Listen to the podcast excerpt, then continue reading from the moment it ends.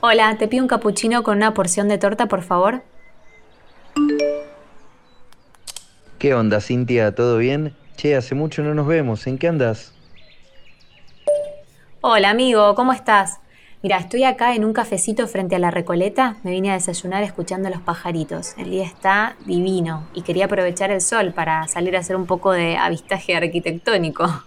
Ahora voy a recorrer el cementerio y después un poco de brutalismo por Palermo. Y a la tarde hago una visita al Barolo. ¿Querés venir?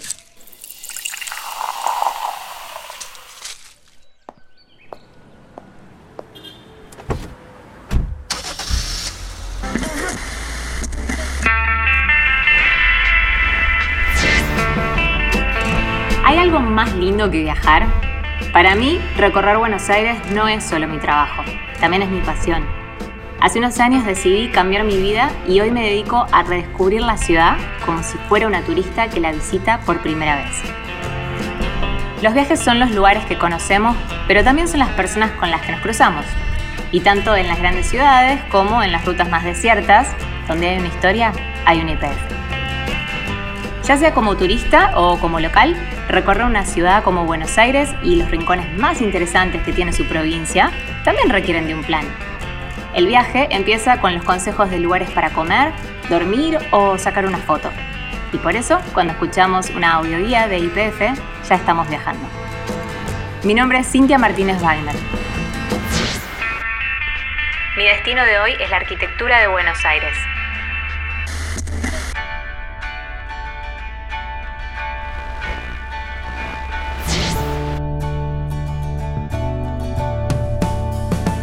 Cuando a Noel Gallagher le preguntaron cuáles eran sus ciudades favoritas en el mundo, el ex Oasis mencionó a Londres, Nueva York y Buenos Aires, porque, según él, la capital argentina es la mezcla justa de las otras dos. Noel tiene algo de razón. En más de un sentido, Buenos Aires es varias ciudades a la vez, y su arquitectura también habla de eso. Acá las casonas coloniales se mezclan con los palacetes franceses, las casas modernistas y los rascacielos. Algunos barrios tienen una impronta más fuerte, como Recoleta, que es bien parisina, o San Telmo, que es más colonial, pero sin dudas lo que define a Buenos Aires es el contraste. Y esta ciudad nos da mucho más si sacamos un rato los ojos del teléfono y miramos para arriba.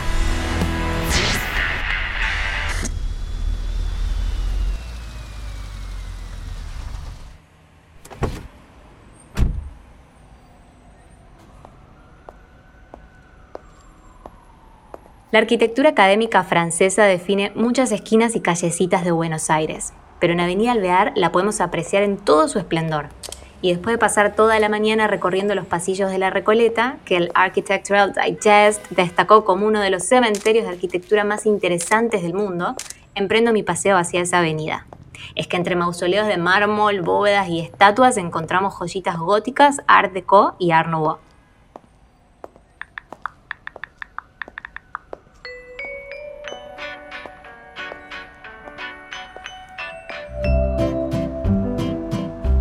En Alvear tengo un par de palacios favoritos. Primero, por supuesto, el Dubó, que es un pedacito de la Belle Époque en el siglo XXI. Después el Ortiz Basualdo, que está inspirado en los hôtels particulier parisinos. Y por último, el Pereda, que es el único que tiene una terraza sobre la calle y hoy alberga a la Embajada de Brasil. Estos tres son mis preferidos, pero la verdad es que podríamos recorrer a fondo esta parte norte de la ciudad solo siguiendo sus palacios. Es imposible nombrarlos a todos, pero en mi mapa mental siempre están marcados el Palacio Aedo y el Palacio Paz, ahí a metros de Plaza San Martín. También me encantan el Bosch, que es un ejemplar espectacular del neoclasicismo francés sobre Avenida Libertador, y el Alza de Retiro, donde hoy funciona un hotel 5 estrellas. Pero dos de los palacios más originales que tiene la ciudad no están acá, sino que están un poco más al sur. Uno es el Palacio de Aguas Corrientes, en pleno Balvanera, que además de estar revestido con 300.000 mayólicas inglesas, existe para contener una estructura de hierro gigantesca que alberga 72 millones de litros de agua. Y el otro, el más increíble de todos, es el Palacio Barolo, mi próxima parada.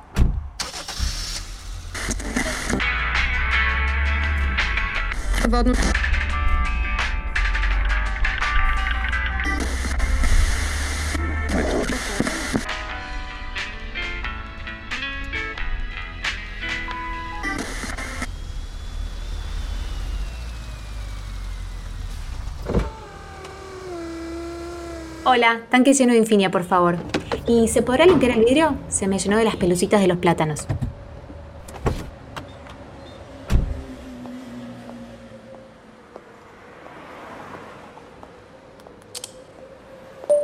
Hola, Tomás. Paré en una IPF a cargar nafta y en un ratito estoy por ahí para la visita guiada. ¿Me esperas sobre Avenida de Mayo? Beso.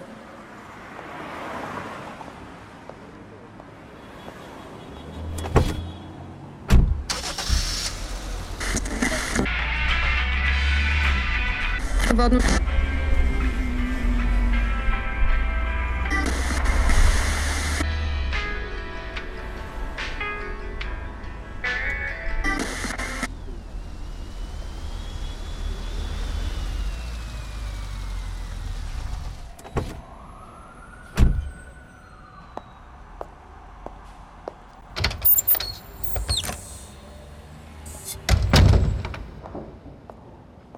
Lo que hace único al edificio Palacio Barolo es la historia que lleva su construcción. Sea, Mario Palanti, el arquitecto, Luis Barolo, el que financió la obra, el mito cuenta que la intención de ellos era que trajeran los restos de Dante Alighieri y que descansaran en el edificio. Por eso mismo el edificio eh, está dividido en infierno, purgatorio, paraíso. Esta división se hace en base a un poco a la ornamentación y además a ciertos cálculos matemáticos basados en la Divina Comedia, o sea, se encontraron coincidencias con respecto a la Divina Comedia y entonces se da a interpretar que el edificio está inspirado en la Divina Comedia para que traiga los restos del Dante y que descansen. Tomás Tarigan es parte de una de las familias que más saben del Palacio Barolo. Su bisabuelo empezó alquilando una oficina acá en la década del 20 y hoy Tomás y su hermano Miqueas son la tercera generación Tarigan trabajando acá.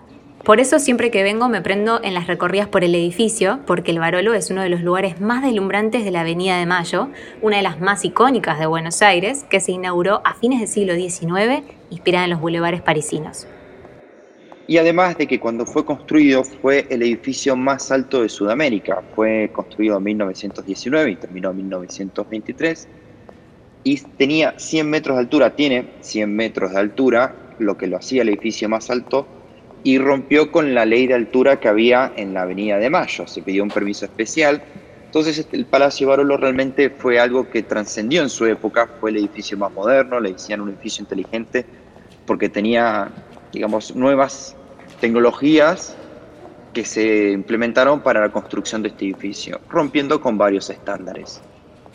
Tomás, en el piso 16 hay un roof bar, el Salón 1923. ¿Vos por dónde crees que hay que empezar a conocer el Barolo? ¿Por la visita guiada o por el bar?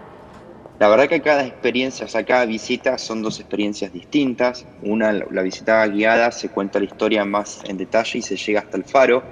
Que ir haciendo la visita guiada y recorriendo los espacios realmente se transitan distintas emociones, porque es una arquitectura distinta a la que estamos acostumbrados y cuando uno llega al faro realmente siente que llega al paraíso, como Dante llegó en la Divina Comedia. Con respecto al salón, la visita al salón en realidad se trata más de otro tipo de experiencia, que es más sentarse, relajarse y tomar y comer algo mientras que se disfruta la ciudad. También es, es muy distinto visitarlo de noche que visitarlo de día. Un buen momento para visitarlo es durante el atardecer se puede ver como el sol se va poniendo detrás del Congreso de la Ciudad de Buenos Aires, es una muy buena foto.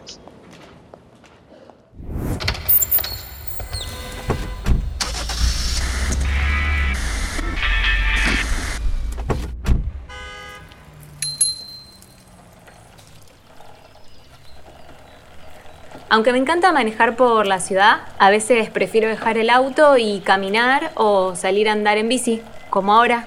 Puerto Madero es ideal para venir un rato a pedalear. Las calles son re tranquilas, suele haber menos gente y por momentos parece que estoy en otra Buenos Aires.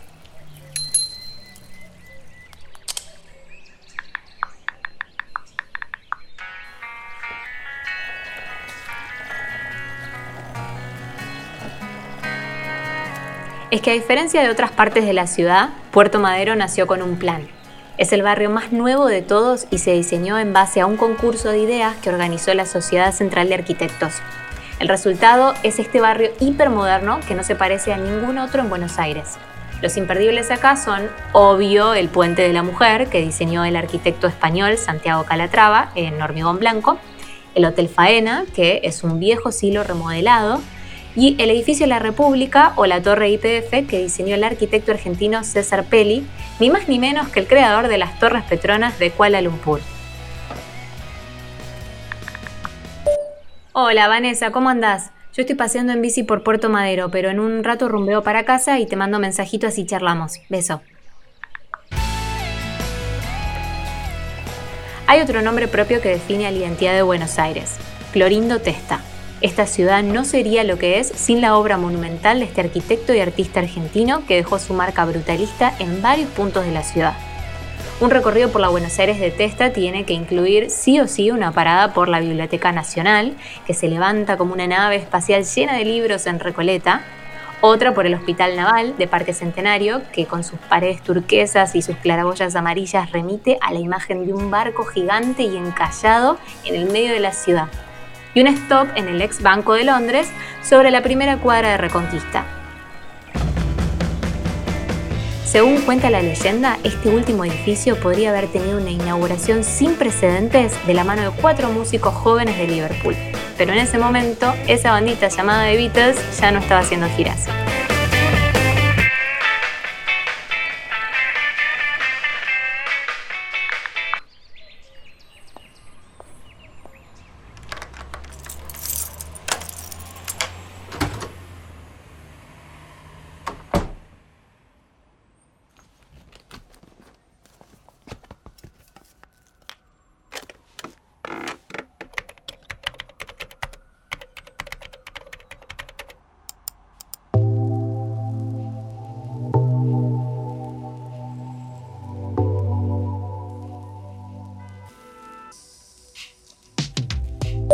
Hola Vanessa, ¿cómo va? Sabes que estuve chusmeando tus redes y me encanta tu laburo. ¿Cuándo empezaste? Hace como ocho años empecé a hacer tours a medida con extranjeros porque justamente quería mostrarles como el, lado B de Buenos Aires, eh, desde arquitectura a comida, interiorismo, moda. Y justamente es algo que yo trato de hacer, que es explorar barrios menos conocidos o que no están dentro del circuito más, eh, más convencional del turismo. Conocí a Vanessa Bell un día scrolleando en Instagram y su cuenta me volvió loca, porque es una gran descubridora de tesoros urbanos. Vanessa nació en Inglaterra, pero su mamá es argentina, así que toda su vida ella vino de visita a Buenos Aires y de vacaciones a Villa Gesell. Ahora vive acá hace unos 10 años y tiene su oficina en el Barolo y se dedica a dar clases de inglés y hacer tours por Buenos Aires.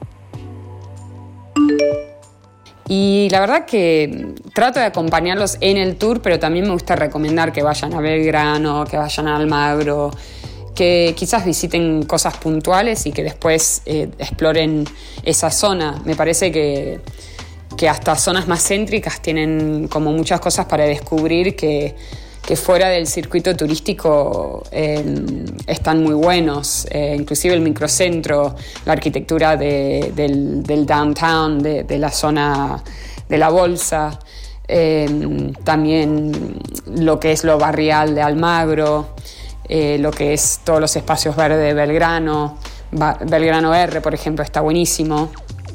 Me parece muy lindo cuando justamente un turista está interesado en ser un poco más aventurero sabiendo también que son zonas que, son seguros y, que, que, brinden esa esencia más porteña, más auténtica. Totalmente. Bueno, Vanessa, aparte de tu trabajo es descubrir tesoros porteños que quizás muchas veces pasan desapercibidos. Contame cuáles son para vos los barrios más interesantes para explorar, digamos como con cámara en mano. Los barrios que más me gustan en cuanto a explorar y fotografiar son generalmente los que están fuera del circuito turístico. Em, estoy hablando de barrios que preservan en cierto punto eh, su idiosincrasia porteña y tienen una esencia barrial eh, desde la gente, desde costumbres. Em, suelo explorarlos y fotografiar los fines de semana, barrios que todavía respetan la hora de la siesta. Pero en cuanto a, la arquitectura, Me gustan también porque tienen como una impronta eh, distinta, eh, preservan elementos del pasado, desde señaléticas de, negocios y bares, a también eh, elementos excéntricos de arquitectos o de estilos, mucho modernismo de los años 70. y también divagues de arquitectos que hicieron cosas interesantes y fuera del molde que quizás mm, no se ve tanto en, barrios que fueron más gentrificados o que son más homogéneos. Ay, nombrame algunos así tomo nota para ir a visitarlos. Nombrando barrios puntuales, eh, mis favoritos serían Villarreal, Versalles, Montecastro, Villa Santa Rita, eh, Villa del Parque, Belgrano, Caballito. Son todos barrios que si bien Caballito y Belgrano están más conocidos y más céntricos quizás, o más concurridos, o más visitados, hay varios de, eh, de esos barrios en la lista que hasta un porteño no conoce bien si no tiene motivo para visitar. Y me parece que eso también hace que sean como interesantes porque eh, siguen estando dentro de Buenos Aires capital, pero no son tan conocidos. Es como uno siente que está explorando, que está, que está descubriendo, que está desenterrando magia y, y perlas.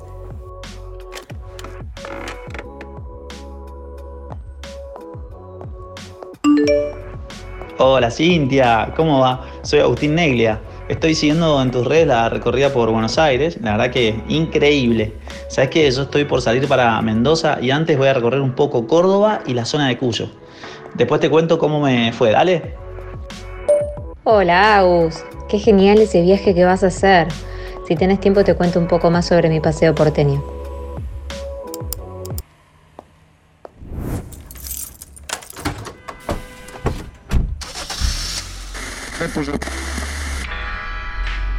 Llegamos al final de este paseo por la ciudad que nunca duerme y siempre sorprende. Ahora es tiempo de imaginar otros recorridos, otras rutas, otros paisajes. Para mí que siempre disfruté de ser una turista en Buenos Aires y creía conocer cada uno de sus rinconcitos, recorrer sus calles y las de su provincia con las recomendaciones de las personas que la viven y la aman día a día, también me hizo descubrir otra ciudad. Razones para salir de viaje sobran, y sea cual sea tu destino por la Argentina, con las audioguías de IPF el viaje empieza mucho antes. Mi nombre es Cintia Martínez Wagner. Gracias por ser mi copiloto en esta aventura. Nos vemos en un próximo viaje en la próxima IPF.